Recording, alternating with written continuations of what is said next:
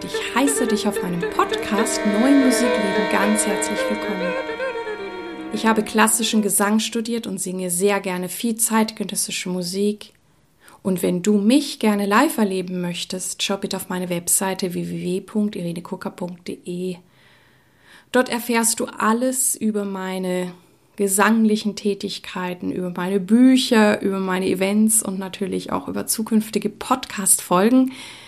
Diesen Newsletter kannst du dort abonnieren und er erscheint einmal im Monat. In diesem Podcast spreche ich über Themen rund um die Neumusik. Ich teile mit dir die Hintergründe, das Insiderwissen und ich bringe dir die Menschen aus der neuen Musikwelt näher.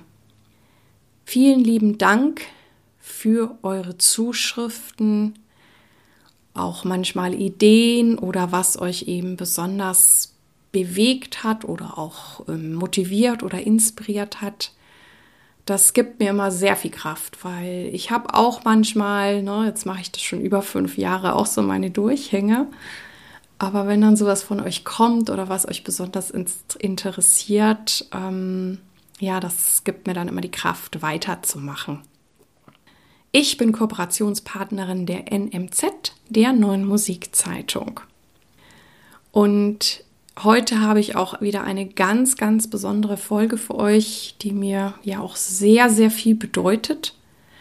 Ich habe ein Interview geführt mit dem Regisseur Edgar Reitz und der Sängerin Salome Kammer zu Musik und zum Teil auch die Entstehung im Filmepos Heimat, den glaube ich auch viele von euch kennen, diesen großartigen Epos und der ist ja so vollgespickt von Musik, vor allem dann auch ab Heimat 2 und was da alles so reingespielt hat, warum das so gekommen ist und ähm, ja, welche Rolle auch dann die Lebenswege von Salome Kammer und Edgar Reitz ähm, auch auf die Entwicklung dieses Drehbuchs genommen haben. Also über all das sprechen wir.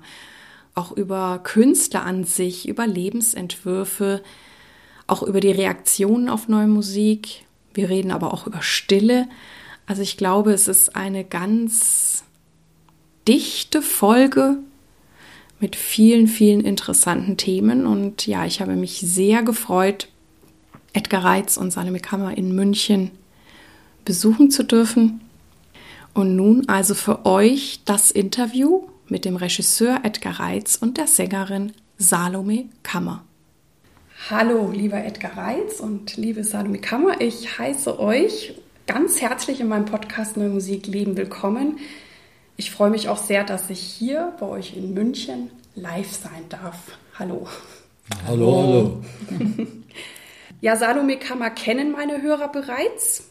Sie ist ja auch eben gerade für, für das Singen von neuer Musik sehr, sehr, sehr bekannt. Und äh, wir haben auch schon ein Interview geführt und Salome ist auch in einem meiner Bücher. Also da dürft ihr natürlich auch gerne nochmal reinhören. Und ich habe ja auch immer eine Frage, die ich ganz am Anfang stelle. Die stelle ich jetzt an Sie, Herr Reitz. Wie ist Ihr Zugang zur neuen Musik oder wie sind Sie zur neuen Musik überhaupt gekommen? Oh, das ist eine lange Geschichte. Das fängt bei mir sozusagen schon in der Gymnasialjugendzeit an, als ich als Mitglied des Schulchors als Brummer ausgeschieden wurde und mein verständnisloser Musiklehrer mir sagte, ich sei unmusikalisch und solle überhaupt die Finger von Musik lassen. Der war einfach der Meinung, seine, die Talente erkannt zu haben und hat einen damit in eine Schublade gesteckt und in dieser Schublade steckte ich bis zu meinem 30. Lebensjahr, würde ich mal sagen. Als ich dann ein Filmemacher geworden war und beim äh, Machen meiner ersten frühen Filme, Kurzfilme, mit einem Münchner Komponisten äh, bekannt wurde, der hieß Josef Anton Riedel.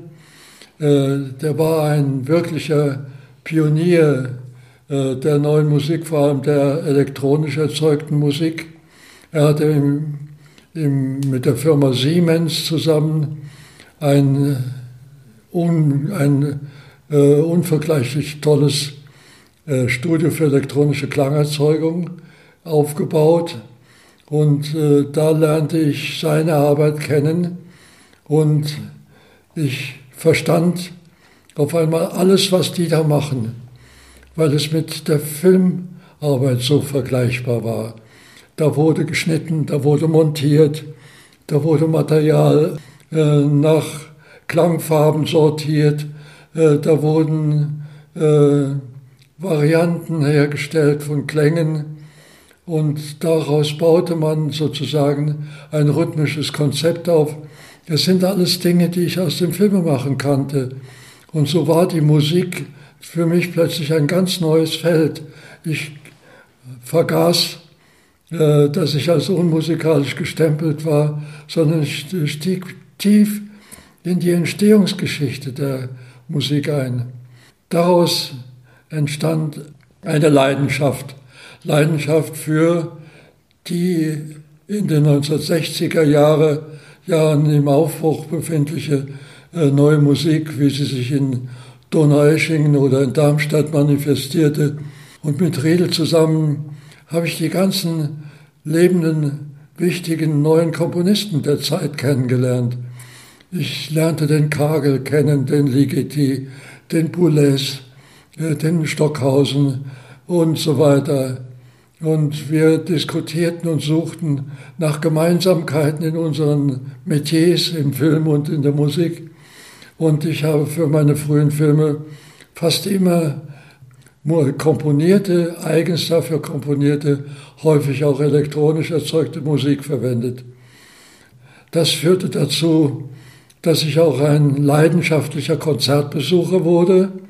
Also so, sobald irgendwo neue Musik gespielt wurde, war ich einer der leidenschaftlichsten Besucher und ich kannte mich sehr gut aus, auch über die neuesten Entwicklungen, auch die Diskussionen die da entstanden waren über den gesellschaftlichen Stellenwert der Musik.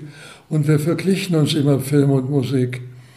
Ich finde es auch total spannend, dass sie sofort sozusagen in die neue Musik auch reingesprungen ist, weil das ja. ist ja für manche Menschen so vermeintlich schwer zugänglich und manche fangen dann doch mit der Klassik an und kommen da irgendwie hin und sie haben sich da ja offensichtlich sofort zu Hause gefühlt. Bei mir lief dann das Interesse ganz umgekehrt. Ich fragte, wo kommt das her? Wo kommt ihr her? Was ist eure geschichtliche Vorgeschichte? Und dann hat man mir erklärt, äh, zum Beispiel die neue Wiener, die zweite Wiener Schule, also Schönberg, Kreis und so weiter. Und ich interessierte mich dann natürlich für das, was die gemacht haben, äh, wobei es mir immer um die äh, Suche nach neuen Klängen und neuen, neuen Formen ging. Auch dieses Bedürfnis, sich nicht zu wiederholen, sondern immer auf der Suche zu sein.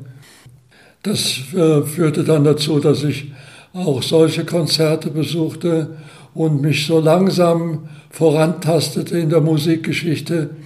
Ich kam dann auf, ja, natürlich äh, Maler, natürlich Wagner, so die Spätromantiker äh, interessierten mich dann.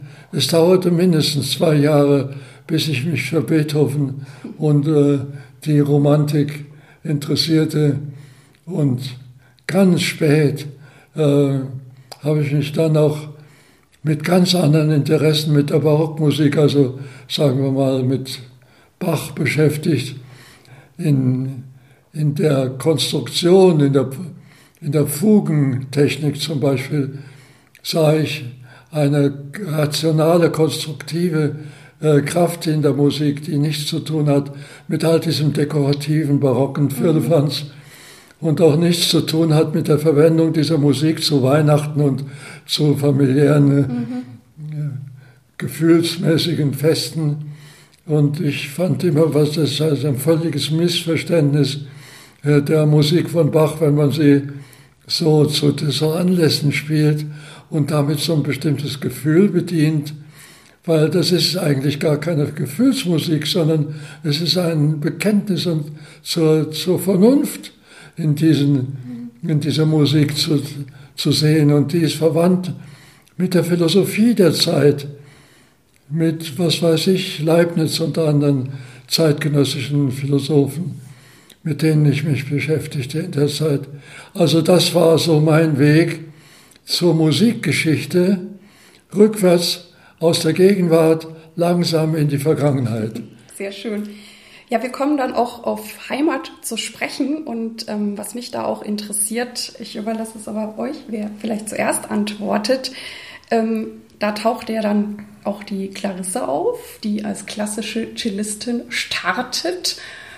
Vielleicht könnt ihr da beide was zu sagen, wie es dazu kam. Also ich meine, wenn man sich auch diese Heimatfilme anguckt, die sind ja auch sehr musiklastig. Also ich werde auch noch gerne meine Beobachtungen teilen. Und, ähm, aber lass uns doch erstmal starten, wie es da so losging und warum auch diese Musik. Also es gibt ja auch äh, es gibt sehr viel Neumusik, aber es gibt ja auch ähm, diese Szene mit Frau Moretti, die dann Operette singt. Also es ist ja wirklich sehr, sehr viel Musik. Die Musik ist ausgespielt in diesem ja, Film. Die Musik ist ein großes Thema oder das Thema des Films überhaupt. Also es wird erzählt die Geschichte eines jungen Mannes vom Lande, das ist sozusagen ein Abbild meiner eigenen Geschichte. Äh, Herr Männchen, der aus dem fiktiven Ort im Hunsrück aufbricht und äh, einen Weg als Musiker sich erträumt und sucht. Und äh, da stellt sich die Frage für mich, was ist Musik überhaupt? Äh, das ist äh, sehr verwandt mit dem Filmemachen, wie ich schon sagte, äh, eine Zeitkunst. Also ein musikalisches Werk äh, hat sozusagen die Eigenzeit als Bühne, auf der sie stattfindet. Die Gestaltung der Zeit ist eine der ganz zentralen Anliegen der, der Musik und auch des Films. Äh, deswegen war dieser junge Mann, den ich da beschrieben habe, ein Abbild von mir selbst. Statt Film macht er einen Weg in der Musik. Er hätte auch ein Filmemacher sein können. Äh, da ist eine tiefe innere Verwandtschaft. Und die es Figur. kommen ja auch Filmemacher vor. Ja, ja, kommen sie auch her. Also die Figur der Clarissa ist natürlich diese Traumprojektion. Es ist die Stelle, an der die Musik und die Liebe sich begegnen. Und äh, das ist ein erzählerisches ein erzählerischer Impuls, der durch diesen ganzen Film geht. Denn die beiden suchen sich immer und finden sich nie. Und dieses Drama der ewigen Sehnsucht, der nie erfüllten Sehnsucht, das ist sozusagen das Drama auch der Musikgeschichte, wie ich es so sehe. Und äh, deswegen ist diese Figur, die Clarissa, mehr als nur eine Geliebte in der Handlung sie ist auch ein Symbol überhaupt für, für diese Welt der, der Sehnsüchte und, und der Selbstverwirklichung. Ja, dass sie Cello spielt, hatte einen Grund. Ähm, während ich das Drehbuch schrieb, da gab es mich noch nicht. Also da gab es dazu sagen, also ich bin ja erst überhaupt dem Edgar begegnet, als der Film schon in Vorbereitung war und wir äh, und die Rollen besetzt werden mussten. Da habe ich mich ganz normal beworben und dann äh, wurde ich eingeladen zu einem ersten Gespräch und dann zum Casting und dann musste ich auch Cello spielen und dann so nach und nach wurde dann entschieden, es gab auch noch andere Ideen für die Besetzung, aber dann wurde entschieden, dass ich genommen werde und so hat sich, habe ich mich langsam auch dieser Figur angenähert, die schon längst im Drehbuch war. Allerdings habe ich dann viel Einfluss drauf genommen und äh, im Laufe des langen Epos wurde die Geschichte auch viel mehr dann auch auf mich direkt geschrieben. Der Edgar hat die letzten Folgen eigentlich erst geschrieben, als schon der ganze Fluss mhm. Äh, im, im Gang war. Also ich fand es immer unerträglich in Filmen, wenn irgendwelche Schauspieler oder Stars einen Musiker spielen zum Beispiel einen Pianisten oder eine Geigerin und die können mit dem Instrument nicht umgehen und da, da wird dann gefaked mit, mit Handdoubles und so weiter. Aber das macht alles noch viel schlimmer, weil dann versuchen die Schauspieler die Musik mit Mimik auszudrücken, was ein furchtbarer Kitsch an, an äh, Pseudogefühl mit sich bringt. Und ich dachte, äh, habe immer gefunden, wenn ich die Geschichte einer Musikerin erzähle, dann muss sie auch von einer Musikerin gespielt werden.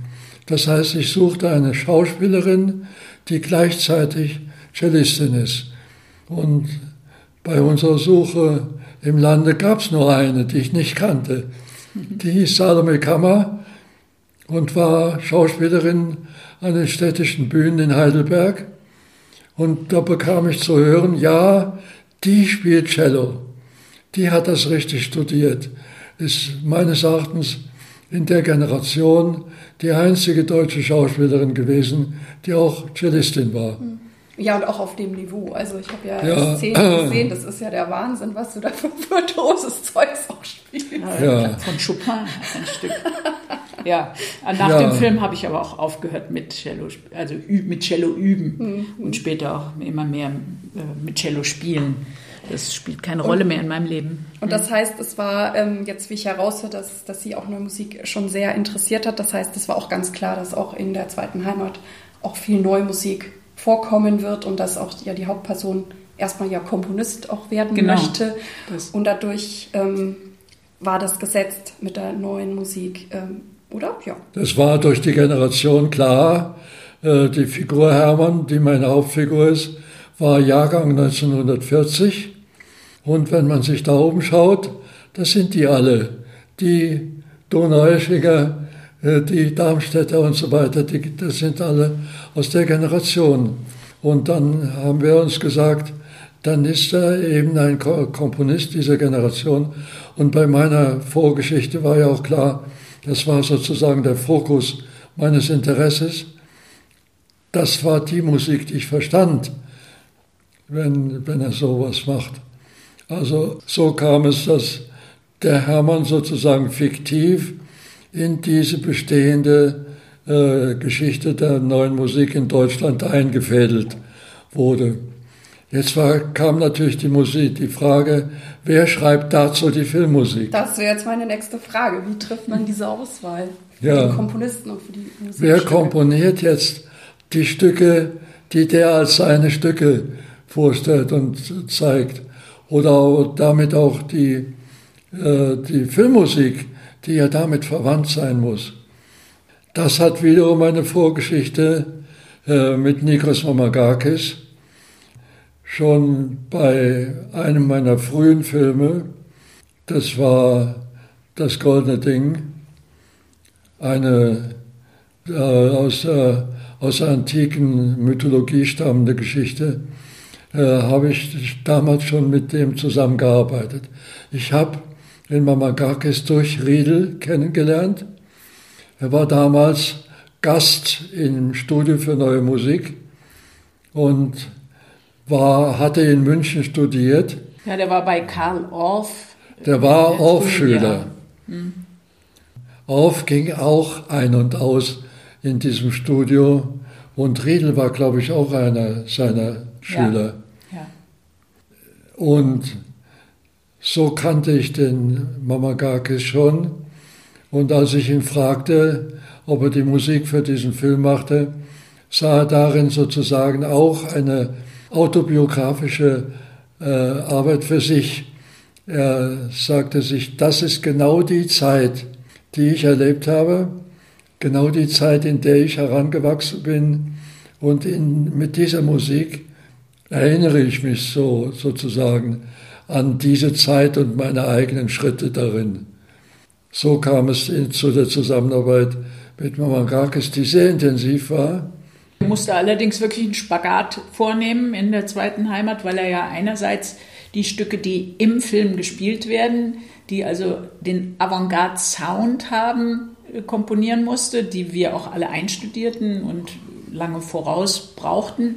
Und gleichzeitig schrieb er aber auch die die sogenannte Filmmusik, das heißt alles das, was man nicht sieht, wie es entsteht, sondern was drüber gelegt ist dann. Und da hat er auch ein, eine unglaubliche Aufgabe gehabt. Er hat für fast jede Figur ein eigenes Thema entwickelt. es war das aber ist sehr so ein Leitmotiv. Äh, ja, so ein, aber melodiös, so dass man und immer immer originell. Also man kann es ungefähr nachpfeifen und es geht doch immer etwas mhm, anders. Mhm. Ist, insofern ist er wirklich auch ein toller Komponist, weil der nie banal ist. Mhm. Das ist ja auch was anderes für so einen Film zu komponieren. Keine Ahnung, ich komponiere jetzt irgendwie ein Orchester, ein konzertantes ja. Stück. Ne? Ja, ja, es sind zwei völlig verschiedene handwerkliche Aufgaben und man muss sagen, der Nikos war eben immer interessiert an Elektronik und das hört man in der zweiten Heimat sehr deutlich. Er benutzt sehr viel äh, den damals, den damaligen Stand des Computers, der heute veraltet klingt auch, also in der, speziell in der Filmmusik, ja. Ähm, Finde ich interessant, weil der Film selbst mutet ja die 60er Jahre an, aber die Filmmusik, nicht das, was wir im Film spielen, sondern die Filmmusik, die im Hintergrund läuft, ist typischer 80er Jahre Sound. Ja. Für mich war es aber auch interessant beim Gucken, dass also dass ja diese richtigen Musikszenen kriegen ja richtig Raum, die sind ja nicht irgendwie verkürzt, komprimiert, also die dauern ja auch manchmal richtig lange, wie zum Beispiel auch diese Hexenpassion, das mhm. ist ja ähm, also sich auch diesen Raum zu nehmen, fand ich, fand ich faszinierend. Aber das sagten sie auch schon, dieses Spiel mit der Zeit, ne, dass da auch nichts gehetzt ist. Und ähm, ich habe auch selber noch überlegt, dass, dass mir eigentlich das, was du jetzt auch als Filmmusik bezeichnest, dass mir das gar nicht so hängen geblieben ist, als wenn da, ich glaube, da ist auch nicht immer viel. Ne? Es, es, gibt auch viele Szenen, die wirklich ganz still ohne, sind. ganz still ja. sind. Ja. Und das finde ich hat auch so eine Kraft, weil man ja oft auch bei mancher Filmmusik, sage ich so, ein bisschen zugedudelt wird. Ja, heutzutage sowieso. Und das, das fand ja ich so schön und dadurch und natürlich dann diese Musikszenen und dies, diesen Kontrast immer wieder, das habe ich sehr, sehr genossen. Das wird ja an einer Stelle des Films richtiggehend äh, thematisiert, äh, die Frage der Stille. Im, äh, damit überhaupt Musik gehört werden kann, braucht man den Hintergrund der Stille. Oder die Stille ist sozusagen mitkomponiert. Und da gab es ja diese Szene, wo ein neues Stück von Hermann aufgeführt werden soll und in dem Saal hört er ein Brummgeräusch, das so leise ist, dass keiner das merkt. Oder alle haben sich daran gewöhnt, die Musiker und auch der Tontechniker. Und es gibt ein, ein Streitgespräch über die Frage, wie still muss der Raum sein und äh, damit das, was er erzählt, musikalisch äh, seinen eigenen Raum einnehmen kann. Und äh, da wird regelrecht äh, knallen die sozusagen aufeinander, weil der Tontechniker sagt, absolute Stille gibt es nicht. Mhm. Wo ist sozusagen die Basis? Was verstehen Sie unter Stille? Und aber schließlich stellt sich heraus, dass es doch ein Brummen von einem Kabel ist. Und das gibt Und ja das haben wir auch experimentell mit dem Film nachgezeichnet. Da wird der Stecker rausgezogen und das Brummen hört auf und dann merkt auch jeder im, im Kino, plötzlich ist da eine Stille, die man vorher nicht gehört hat. Das ist, äh, ist, kennen wir wahrscheinlich auch beide zu Genüge, ja. dass dann irgendwo die, weiß ich nicht, die Klimaanlage oder irgendwas so brummt und mir es auch oft geht, so solange ich im Machen bin, nehme ich es gar nicht wahr. Aber wenn ich dann vielleicht, keine Ahnung, bei der Kollegin zuhöre, denke ich mir, hm, ist es doch irgendwie unruhig. Und dann wird da auch manchmal diskutiert, kann man das jetzt ausmachen, kann man es nicht ausmachen. Also hängt ja auch immer vom Raum ab. Ja, und heutzutage wird es ja auch immer schwieriger, weil man ja die äh, Medien dazu nimmt. Das heißt, man will immer noch einen Beamer äh, haben, der dann irgendwelche Bilder projiziert. Und der macht halt immer ein Geräusch, weil der muss gekühlt werden. Und schon hat man eben dieses Grundgeräusch, was die Stille kaputt es macht. Es gibt natürlich auch das, die erzählerische Stille. Das heißt, da ist die Stille sozusagen äh, eine andere Wahrnehmungsform.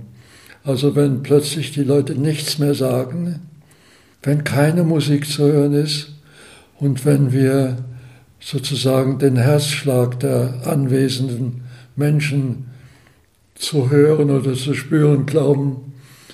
Da ist Stille eine gesteigerte Form der Gegenwart.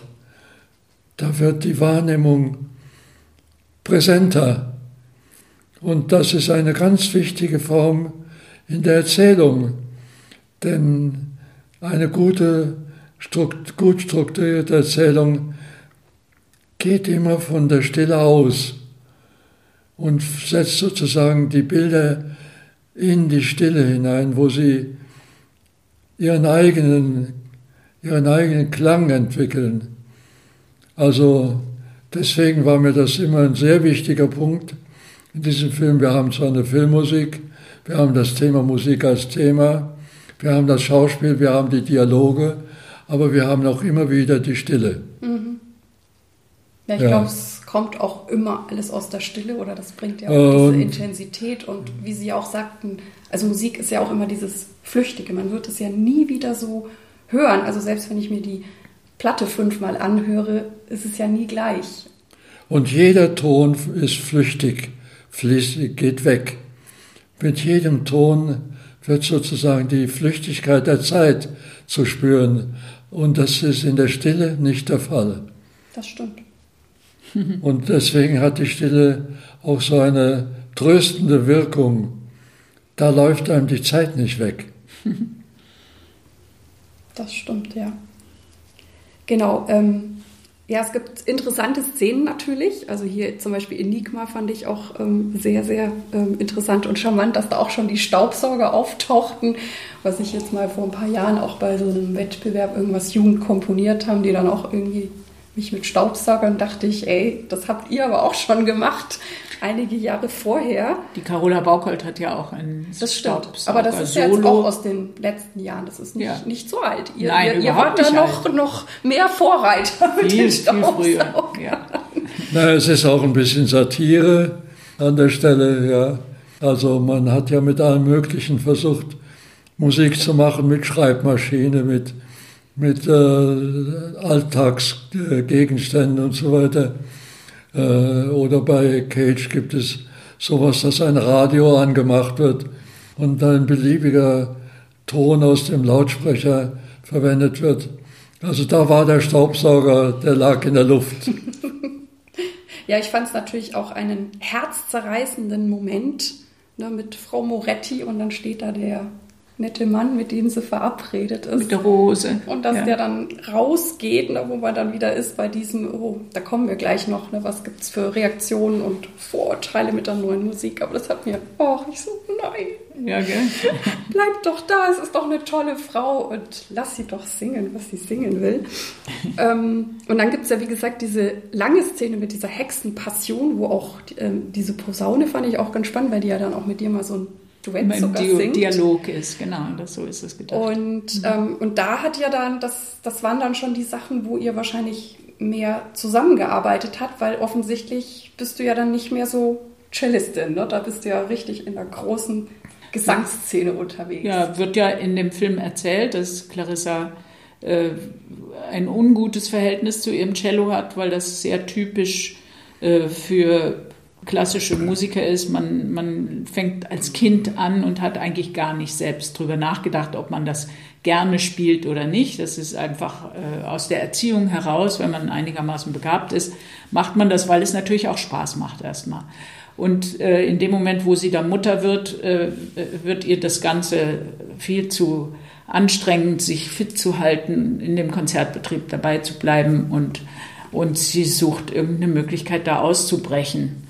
Und da kommt diese Freundin aus Amerika und äh, die ist äh, auch so frauenkämpferisch drauf. Das war ja dann schon 1967, 68 und äh, die Clarissa wird da unglaublich angesteckt, da mitzumachen und die planen ein eigenes Projekt und das ist so ein richtiges Frauenpower-Projekt, wo sie dann eben nicht mehr Cello spielt, sondern singt und performt. Und da war für, für mich am Horizont schon die Sache dass ich selbst auch mit der Stimme anfange. Ach so, da hast du noch ich selber hab, gar nicht so viel. Nee, nee. Ah, also es war auch so eine Initialzündung? Ich hatte eigentlich äh, gerade eben Pierre Lunaire äh, gemacht und das war ja, in dem Film hat der Edgar das gleich verarbeitet, weil er das gehört hatte. Und dann fing ich in den letzten Monaten des Drehs auch schon an, äh, mit einem Gesangslehrer zu arbeiten, den ich übrigens über die Abby Conant, die die Posaunistin spielt, damals kennengelernt habe.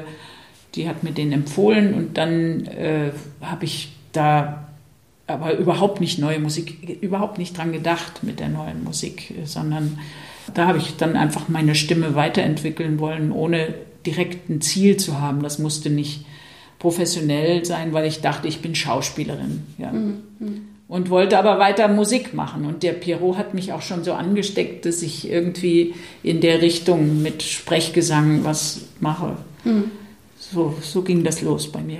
Man muss natürlich wissen, die Dreharbeiten dauerten fünf Jahre, was sehr ungewöhnlich ist für eine Filmproduktion. Und in fünf Jahren wächst so ein Team auch zusammen. Da wird sozusagen der Unterschied zwischen Privatleben und äh, Arbeit äh, aufgehoben mit der Zeit. Und deswegen kann man das auch so sehen, dass das eine parallele Entwicklung wurde. Diese Cellistin und Salome wuchsen immer mehr zusammen, wurden immer mehr eins. Äh, sie war zwar die Clarissa als äh, Schauspielerin, aber ähm, wenn sie das Cello in die Hand nahm, war sie wieder Salome. Und beide Existenzen suchten ein neues Terrain. Und da entdeckte Salome die Stimme. Und die Folge war, dass auch Clarissa anfing zu singen. Ja, und man muss ja auch sagen, ja. dass der Edgar bei anderen Figuren auch so hingeguckt hat, dass er deren Entwicklung in dem Film untergebracht hat. Also er hat eigentlich unglaublich fein beobachtet, wie innerhalb dieser vier, fünf Jahre die Schauspieler, die ja alle noch ganz jung waren, wir waren ja alle so zwischen 24 und 28, als das losging. Und jeder hat da gleichzeitig äh, seinen Lebensplan noch gesucht, eigentlich, während dieser Dreharbeiten. Und der Henry zum Beispiel, der den Hermann spielt, der hat in der Zeit ein Dirigierstudium angefangen. Ah, jetzt verstehe ich das. Das, das hat, er, so das hat er später auch wieder aufgegeben. Wieder aber ähm, das war dann mal, da hatte er irgendwie ein bisschen frei. Das war, war, er hatte eigentlich wahnsinnig viel zu tun in dem Film, aber dennoch war noch genug Zeit. Der hat, er ist nach Berlin äh, an die Hochschule gegangen, hat Aufnahmeprüfung geschafft und hat Dirigieren studiert. Ja. Oder ähm, diese komische Nudel, Franziska Traub, die die ähm, Renate, Renate spielt, die, die, die dann immer mehr so mit Kostümen und Kabarett und so macht. Am Anfang ist sie ja noch das Mäuschen, was aus, aus, dem, aus dem Schwäbischen kommt. Die äh, ist ja dann später eine ziemlich bekannte Comedianfrau geworden im Fernsehen. Und das lag irgendwie so in der Luft und der Edgar hat das alles aufgegriffen und im Drehbuch verarbeitet. Das ist ja echt großartig, ja. Ich fand auch sehr schön, dass es von dir eine äh, Deide und Aeneas gibt. Ja, das, das in Heimat 3. Mhm. Ach so, das war dann schon Heimat 3. Mhm. Genau, und ähm, ja, wenn wir auf Heimat 3 zu sprechen kommen, da fallen natürlich auch für mich die Szenen auf, wo du mit David Moss mhm. Singst. Ich hatte dich ja schon im Vorgespräch gefragt, von wem die Musik ist, Ali Askin, und dass das durchaus komponiert mit improvisierten Elementen. Oder mhm. wie würdest du das beschreiben? Ja, ja. Also der David ist ja auch einer, der improvisiert über einem äh, über einer Fläche. Und das sieht man ja hier, seine, seine ganzen Ausbrüche und seine Stimmakrobatik, die sind äh, auf dieser Fläche, die von Ali Askin und den Musikern da gebaut wird, dann diese ganzen Ausbrüche von ihm äh, sind da drauf improvisiert. Und ich habe ja äh, eigentlich, die, das sind zwei Schumann-Lieder, äh, ich habe im Traum geweinet und ich, ich grolle nicht. Ja. Und ich singe ja eigentlich auch wirklich die äh, Melodie, aber es ist halt ein völlig anderer Stil als üblicherweise in der Klassik. Es ist halt eigentlich Popmusik mhm. und, ähm, und eben im Dialog mit David. Das, äh, das ist eine Idee, die von mir schon ewig stammt. Ich wollte eigentlich immer ein großes Projekt daraus machen und ich konnte hier wenigstens zwei Lieder realisieren. Wir haben dann versucht, das, die ganze Dichterliebe mal in Gang zu bringen, aber das war zu teuer. Das, da haben wir keinen wir hatten einen Veranstalter, der Interesse gehabt hat, aber der konnte das dann einfach nicht bezahlen, die fünf Musiker und den Kompositionsauftrag. Und es wäre ja dann auch erstmal nur eine Hälfte von, noch nicht ein ganzer Abend gewesen. und ich habe keine eigene Band, mit der ich das mache und da ist es dann gescheitert. Ich finde die ja. richtig cool. Also ich fände es natürlich schön, wenn ihr das noch machen würdet. Ja. Ähm, genau, und dann hast du ja, habt ihr ja schon verraten, dass der Darsteller des Hermanns eben dirigieren gelernt hat, weil ich mich auch so gefragt habe. Ne? Er war ja erst mehr Komponist und auch schräg und dann Dirigierter und da ja dann wieder zum Teil auch klassisch romantische ja, ja. Sachen. Also wo ich so das Gefühl hatte, du wirst immer flippiger, moderner, wurde er so ein bisschen ja, romantischer, konservativer oder wie kann man Ja, das, das wird immer ironischer.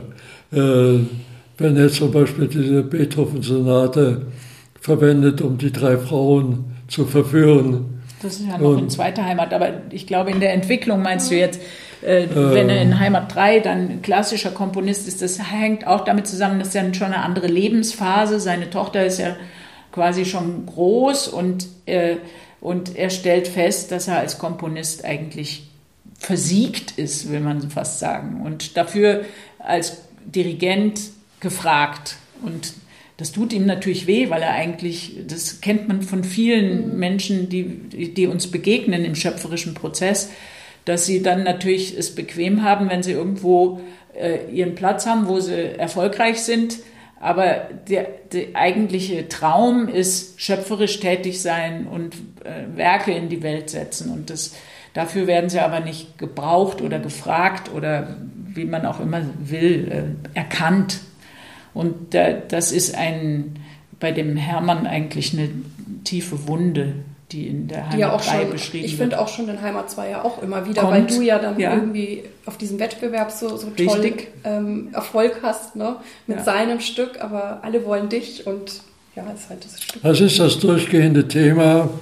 Man hat sozusagen einen Traum in sich, man folgt dem Traum, man verlässt sein, sein Dorf oder seine Familie, man verlässt seinen äh, kulturellen Hintergrund, den man hat, folgt diesem Traum und je näher der Traum kommt, umso größer werden die Fragen, ob das wirklich das Glück ist, das man gesucht hat. Weil das, was die Welt anzubieten hat, ist dann doch immer wieder was anderes.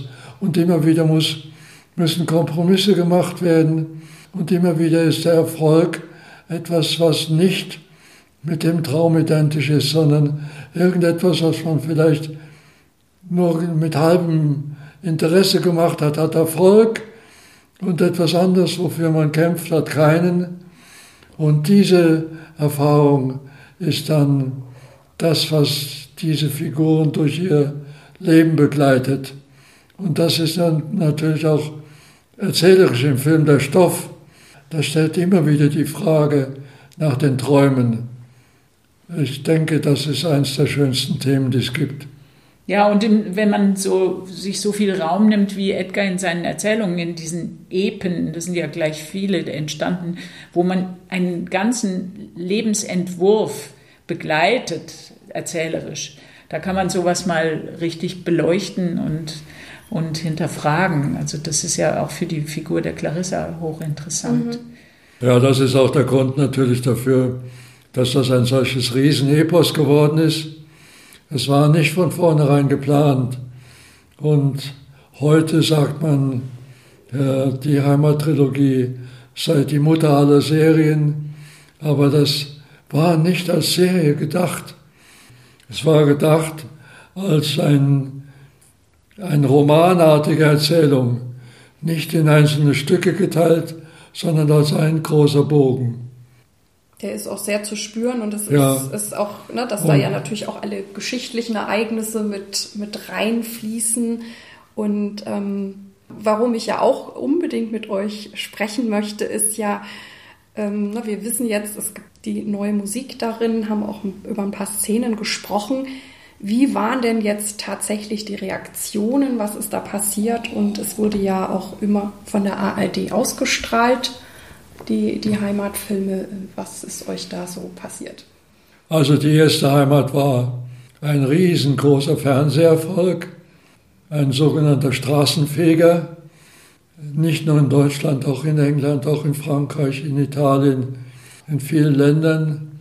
Aber da hat die neue Musik nur am Ende und nur eine kurze Zeit eine Rolle gespielt. Da gibt es eine gibt es sehr entscheidende Szene, wo Hermanns Konzert im Radio übertragen wird und man sieht die Dorfbewohner, wie sie in der Kneipe sitzen und äh, nach und nach weggehen, weil sie mit der Musik gar nichts anfangen können und nur der der Glasisch, der, der eigentlich der Dorftrottel ist, der sitzt davor und ist total fasziniert, weil er erkennt die Vögel aus dem Hunsrück in dieser Musik. Also er erkennt die heimatlichen Klänge, die der Hermann da verarbeitet hat. Und die Mutter sagt dann später zu ihrem Sohn, deine Musik verstehe ich überhaupt nicht. Und das sind ja Dinge, die wir als neue Musikmacher und äh, Erfinder alle sicherlich schmerzlich erfahren müssen, dass wir nicht verstanden werden. Ja, und die zweite Heimat hatte dann auch teilweise dieses Schicksal. Also die Leute, die so dieses nostalgische Heimatgefühl liebten, äh, sahen in der zweiten Heimat sich ver, verloren. Da waren sie sozusagen wieder dem, dem Zugwind der Gegenwart ausgesetzt und äh, hatten ihre Schwierigkeiten in, im deutschen Fernsehen. Äh, der Film lief ja in den Kinos und im Fernsehen. Äh, dann aber hatten wir einen gewaltigen, historisch nicht mehr vergleichbaren Erfolg in Italien. Äh, die zweite Heimat wurde in Italien in allen Städten im Norden und im Süden gezeigt. Und die Menschen sind in Scharen hingezogen. Im Kino, der wurde Ins nur Kino, im Kino. Nur im gezeigt. Kino, nicht im Fernsehen. Und es waren über eine Million äh, Besucher, äh, die die zweite Heimat ganz gesehen haben. Also alle 13 Folgen mit insgesamt über 26 Stunden Film haben die Italiener, über eine Million Italiener gesehen. Und dann kommen noch die vielen anderen dazu, die nur einzelne Teile gesehen haben, sodass die zweite Heimat bis heute im Gedächtnis in Italien vorhanden ist und äh, als einer der größten Erfolge gilt. Das hat sich in keinem anderen Land so wiederholt. Habt ihr eine Ahnung, warum die Italiener? ja, erstmal hat da das italienische Fernsehen diesen Film gar nicht gekauft und das heißt, ähm, äh, der Film wurde ja auf dem Filmverspielen in Venedig uraufgeführt und da war dadurch schon klein, ein kleiner Fuß in der Tür für Italien. Das hat glücklicherweise ein Verleiher bemerkt, dass die italienischen Kritiker waren ja absolut begeistert und der, der Verleiher hat dann diesen Versuch gestartet, ähm, das eben in die Kinos zu bringen. Und es lief eben dann so gut.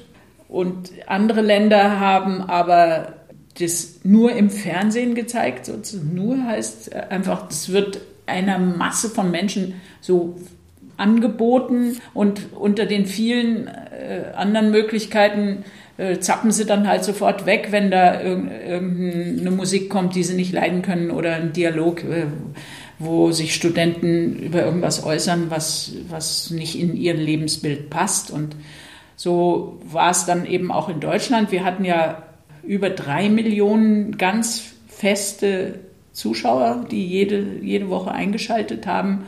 Aber das war der ARD zu wenig. Die wollten, die hatten damit auch wieder eigentlich so einen Straßenfeger erhofft, wie bei der Heimat 1. Und ähm, in deren Analyse war die neue Musik schuld. Die war schuld daran. Und das hätte nicht sein dürfen, wurde dann hinterher so.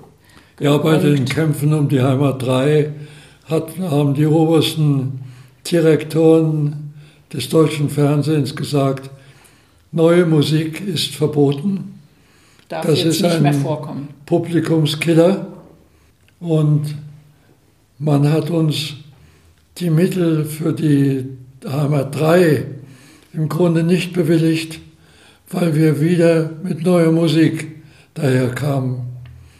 Und es mussten viele Kompromisse gemacht werden, damit das deutsche Fernsehen wieder mitgespielt hat. Da haben wir eine heftige Gegenbewegung gegen die neue Musik zu spüren bekommen, die sich dann gegen den Film wendete. Und das ist natürlich äh, interessant. Ich arbeite ja in dieser ganz anderen Welt, wo eigentlich bisher, muss man sagen, nie jemand gekommen ist und den Komponisten vorgeschrieben hat, was sie machen dürfen und was sie nicht machen dürfen. Also da gibt es noch eine Freiheit und das ist, äh, da wird es als höchstes Gesetz diese Kunstfreiheit und die persönliche Entfaltung gelehrt und äh, auch gelebt mit Subventionen. Und im Filmgeschäft gibt es es überhaupt nicht, weil Film wird finanziert vom Steuerzahler und da muss immer ein gesellschaftlicher Konsens entstehen und da gehört die neue Musik nicht rein. Das ist interessant, weil ich meine, auch die neue Musik wird ja letztendlich auch viel vom Steuerzahler bezahlt. Also diese ganzen Förderungen, vielleicht Siemens nicht oder wie man es sieht, die Siemens Stiftung. Ähm, aber ja, ja ihr habt es ja trotzdem geschafft, dass, es, ja. ähm, dass ihr es gemacht habt. Ja. Und es ist ja trotzdem bei der ARD ausgestrahlt worden ja. mit neuer Musik. Wie, das ist eigentlich ein Wunder. Wie ist es dazu gekommen? Wir haben das durchgekämpft. Wirklich insgesamt 30 Jahre. Aber es würde nie mehr sowas äh, entstehen können. Jetzt sind völlig andere Zeiten. Das ist das, was ich, was auch so, so mein, mein Ausgangsdenken ja war, ähm, weil ich mir immer dachte, warum gibt es nicht tatsächlich mal in so einer Daily Soap äh, einen Charakter wie du oder mich, die da auftauchen und eben auch eine Musik machen. Es tauchen ja sonst auch Charaktere auf, die so ein bisschen provozieren sollen, die dann, weiß ich nicht, sich nur schwarz anziehen oder sonst wie gepierst, was weiß ich, irgendwie sind, ähm, die vielleicht da irgendwie anders sind oder auffällig sind oder ja, in irgendeiner komischen Gang abhängen oder was weiß ich, was es da für Varianten gibt. Und warum gibt es nicht mal einen Charakter, der neue Musik singt, spielt? Und ähm, als ich dann so mit dir schon drüber geredet habe, habe ich gemerkt, oh, das ist wahrscheinlich ein sehr naiver Wunsch von mir. Oder wäre das überhaupt irgendwie möglich? Oder was bräuchte es, dass, dass neue Musik im Film normaler ist? Oder ist das ausweglos? Also wenn es eine Nebenfigur ist, ist vielleicht doch denkbar heutzutage. Bei den vielen Serien, die es gibt, könnte sowas sein. Keine Ahnung, wie man jetzt, man, man macht ja Serien jetzt immer in so Bausteinen. Das ist ja beim Edgar überhaupt nicht der Fall gewesen. Da hat man nicht äh, Figuren für als Platzhalter für, ein, für eine bestimmte Problemstruktur oder so. Äh, Und die Filmmusik ist vollkommen heruntergekommen. Also das ist nur noch Soße. Wenn Sie sich die Filme anschauen aus der Gegenwart, da ist pausenlos Musik drauf. Banale, unsäglich dürftige Musik, die dramatisiert und sentimentalen Quatsch drauf passt. Ja.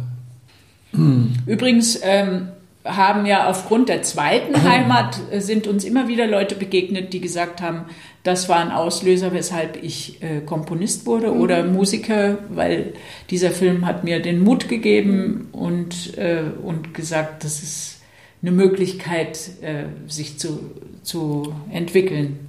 Und das fand ich immer so schön. Also noch heute kommen irgendwo Leute dann zu mir, ja, ich habe das gesehen und äh, und das hat meinen ganzen mhm. Lebensweg bestimmt. Also ich kenne auch sehr viele dieser Menschen, aber natürlich bin ich jetzt auch so in der neuen in Musik Bubble, Bubble ja. drinnen.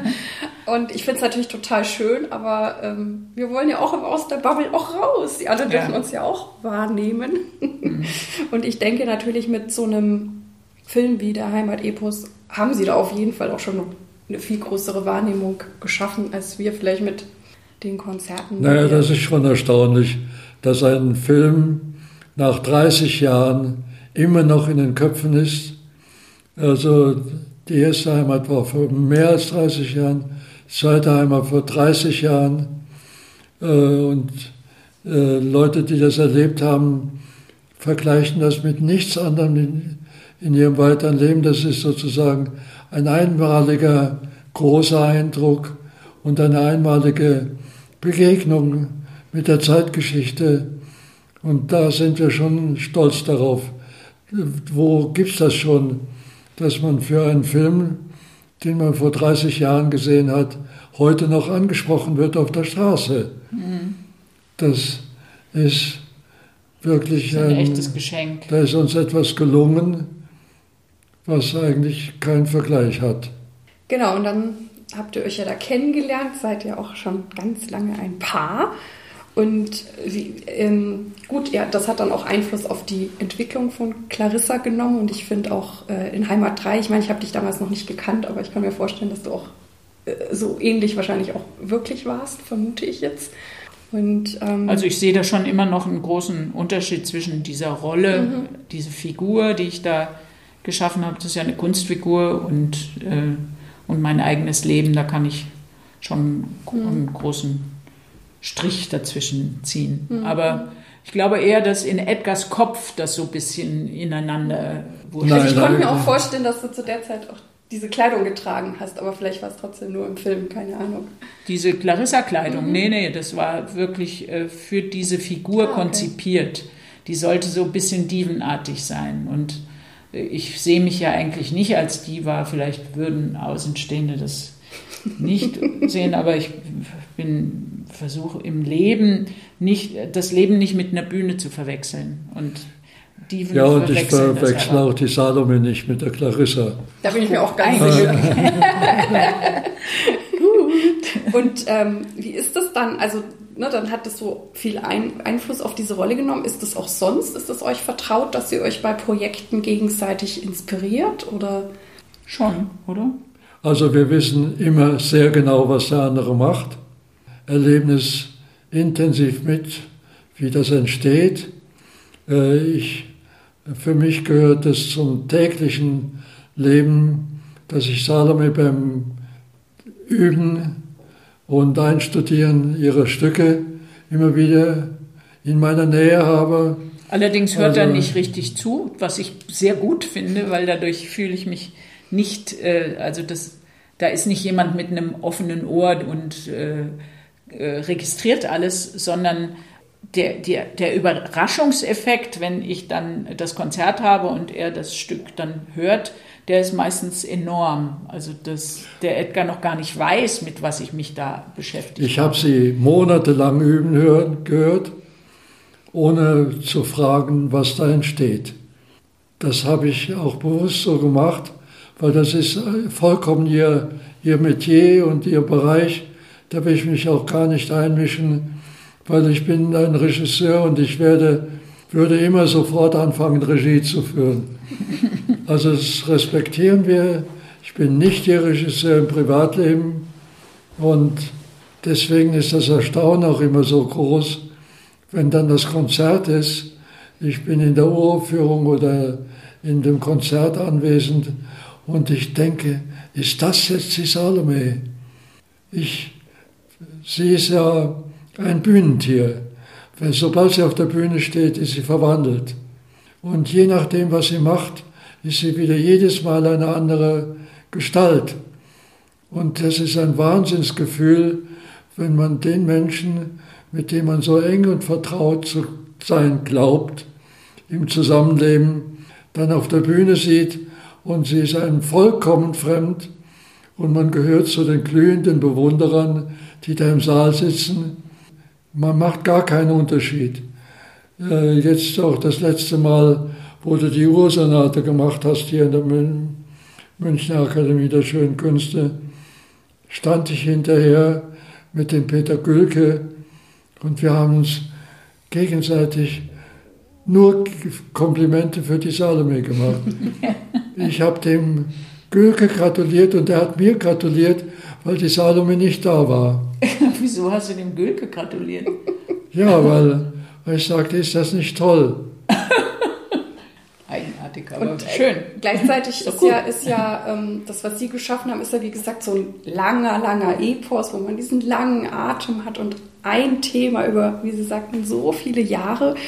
Und ich empfinde das, was wir machen, irgendwie kleinteiliger, weil wir uns immer wieder so von einer Uraufführung zur nächsten und dann wieder dieses komplexe Stück und dann ist es ja manchmal auch so, dass es ja gar nicht so oft aufgeführt wird. Ja, nur einmal, so. also, also immer wieder. Ist, wie ist das? Weil das ist ja doch schon auch ein Unterschied, oder? Ja, aber das ist äh, bei uns, die Charaktere sind so unterschiedlich. Also ich habe immer gesagt, der Edgar ist ein Langstreckenläufer, eigentlich ein Marathonläufer oder Ironman oder wie man das auch immer nennen soll, wirklich diese unendliche Energie, die, die in Ruhe fließt. Also nicht von Anfang an loslegen mit Hektik, sondern es ist eigentlich alles in einem besonnenen Zustand. Und ich bin der absolute äh, Sprinter. Ja? Also ich gehe von 0 auf 100 und äh, muss innerhalb von wenigen Wochen eine Uraufführung einstudieren, versuche das so pragmatisch und so schnell wie möglich zu machen. Und sobald die hinter mir ist, habe ich das Stück vergessen. Und das, das heißt also, wie heißt nach dem Konzert ist vor dem Konzert. Also man klappt das eine zu und macht, mhm. klappt das andere auf. Das macht mir aber auch Spaß. Und Aufgaben sind ja so vielfältig, mhm. so unglaublich verschieden, weil alles, was aus den Köpfen der Komponisten springt, ist so individuell und so anders jedes Mal. Und wir haben ja noch das große Glück als Sänger, dass wir uns auch noch mit Text auseinandersetzen, mit Inhalten. Es ist ja nicht einfach nur, dass man jetzt irgendwelche Techniken auf der Geige oder auf sonst was realisiert, sondern es ist ja immer gleichzeitig eine inhaltliche Aufgabe. Und das finde ich total faszinierend. Naja, und auch immer wieder dieses Reinschlüpfen in, in das Neue. Aber ich finde es eben auch so faszinierend, wie Sie das machen, so in einem Thema so tief und, tief und drin, jedes ja. Detail und dann da noch und da noch. Das ist, und auch über fünf Jahre der Vor, äh, also wie wenn so ein Projekt in Arbeit ist, dass man immer den Überblick hat und weiß, was man am Schluss für einen großen Bogen baut. Also das könnte ich gar nicht, weil ich eben immer diese kleinen Kleinprojekte habe. Aber das ist ja auch gut. Ich glaube, das ergänzt uns. Ja, ich kann sie heute noch auswendig, meine Filme. Kann jeden Dialog, kann die Reihenfolge aller Schnitte, die sind wirklich im Kopf. Mhm. Ja, weil man sich so intensiv damit beschäftigt und so lange. Ich möchte jetzt sozusagen den Bogen von meinem Podcast schlagen. Ich habe ja am Anfang die Frage gestellt, die ich immer als erstes stelle mit der neuen Musik. Und am Schluss interessiert mich jetzt eben von Herrn Reitz. Da frage ich immer sehr gerne, ich meine, Sie haben sehr viel Erfahrung, sehr viel erlebt.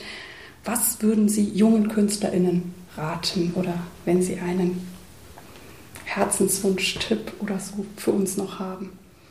Also jede künstlerische Arbeit berührt äh, Bereiche, die man keinem erklären kann. Und es ist ganz wichtig, dass man sich diese Bereiche auch schützt. Es ist ja so, dass man heutzutage immer alles begründen muss. Bei allem, was man unternimmt, wenn man ein, eine Idee hat oder ein Projekt, dann muss man mehr und mehr begründen, warum und weshalb. Und genau alle diese Begründungen führen immer von dem künstlerischen Kern weg. Äh, die Kunst als solche ist nicht begründbar. Und da ist etwas, was sich zu Wort meldet, und das lässt sich nur in dem Werk selber ausdrücken. Und das muss gefunden werden. Das würde ich sagen, ist die Message an alle. Klar, aber das ist ja trotzdem schwer, weil du musst ja, wenn du Komponist bist zum Beispiel, musst du es ja vermitteln. Das ist ja der schwerste Prozess überhaupt, wenn was in dir drin ist und jemand anders soll das interpretieren, musst du eine Schrift finden und auch eine Sprache, um denjenigen, den Interpreten dazu zu bringen, deine Ideen umzusetzen. Und schon bist du wieder am Reden. Und Aber der Interpret ist ja auch ein Künstler. Äh, da ist eine andere Zusammenarbeit gedacht. Also das Verhältnis zwischen Komponist und Interpret ist ein gemeinsames schöpferisches Vorgehen. Das sehe ich Während auch so. Beim Film haben wir ein Werk, das ist abgeschlossen als äh, ein fertiges Objekt und das ändert sich nicht durch die Interpretation. Und deswegen haben wir im Vorfeld diese ganzen Begründungen. Da, wo es darum geht, das Geld zu beschaffen, darum, wo es geht, Mitarbeiter zu finden und so weiter. Und da, da ist die gefährliche Zone. Während im Bereich der Musik äh, sehe ich das mehr in der äh, Rezeption, die, die Frage, wie wird das Werk verstanden? Oder wie soll es verstanden werden? Wie will ich, dass es verstanden wird? da kommen die schlimmsten Irrtümer zustande. Das, was Komponisten über ihre eigenen Werke schreiben, ist in den meisten Fällen un unerträglich und hat nichts wirklich mit dem Schaffensprozess zu tun, sondern ist eher eine Tarnung oder eine, eine Überinterpretation. Ja, aber Sie müssen ja auch abliefern. Dass jeder Veranstalter, der eine Uraufführung bestellt, will, dass man einen Text dazu schreibt und der muss eingereicht werden für diese Förderungen. Ja. Und äh, Komponisten sind ja keine Schriftsteller und äh, haben oft. Ja, es ist halt dieses, das eine ist dieses Praktische, wo Sie sagten, Sie mussten ja beim Film auch teilweise begründen, warum jetzt natürlich. das Geld und so. Aber natürlich gibt es in der Kunst, im Film, in der Musik etwas, was man nicht aussprechen, benennen kann. Und das ist ja dieser, dieser Zauber auch. Ja. ja und das verdient mehr Respekt ja. und mehr Schutz. Das stimmt. Ja. Vielleicht sollten wir es auch nicht mehr so zerreden. ja, ja. Genau. Ja, dann bedanke ich mich ganz herzlich bei euch beiden, bei Ihnen, Herr Edgar Reitz, und bei dir, Salome. Und ja, wünsche euch weiterhin alles Gute und auf bald. Ja. Schön. Danke. Dies war also das heutige Interview und ich hoffe, du konntest viel für dich mitnehmen. Ich freue mich wie immer auf deine Ideen und Anregungen über Facebook oder E-Mail. Vielen Dank, dass du bei mir eingeschaltet hast. Ich hoffe, es hat dir gefallen und dich inspiriert. Ich freue mich sehr, wenn du dir etwas Zeit nehmen kannst, mir in diesem Podcast eine gute Bewertung auf iTunes abzugeben und diesen auch gerne deinen Freundinnen und Kollegen zu empfehlen. Ich danke dir. Dir alles Gute. Lebe deine Musik, lebe dein Leben und bis zum nächsten Mal. Deine Irene.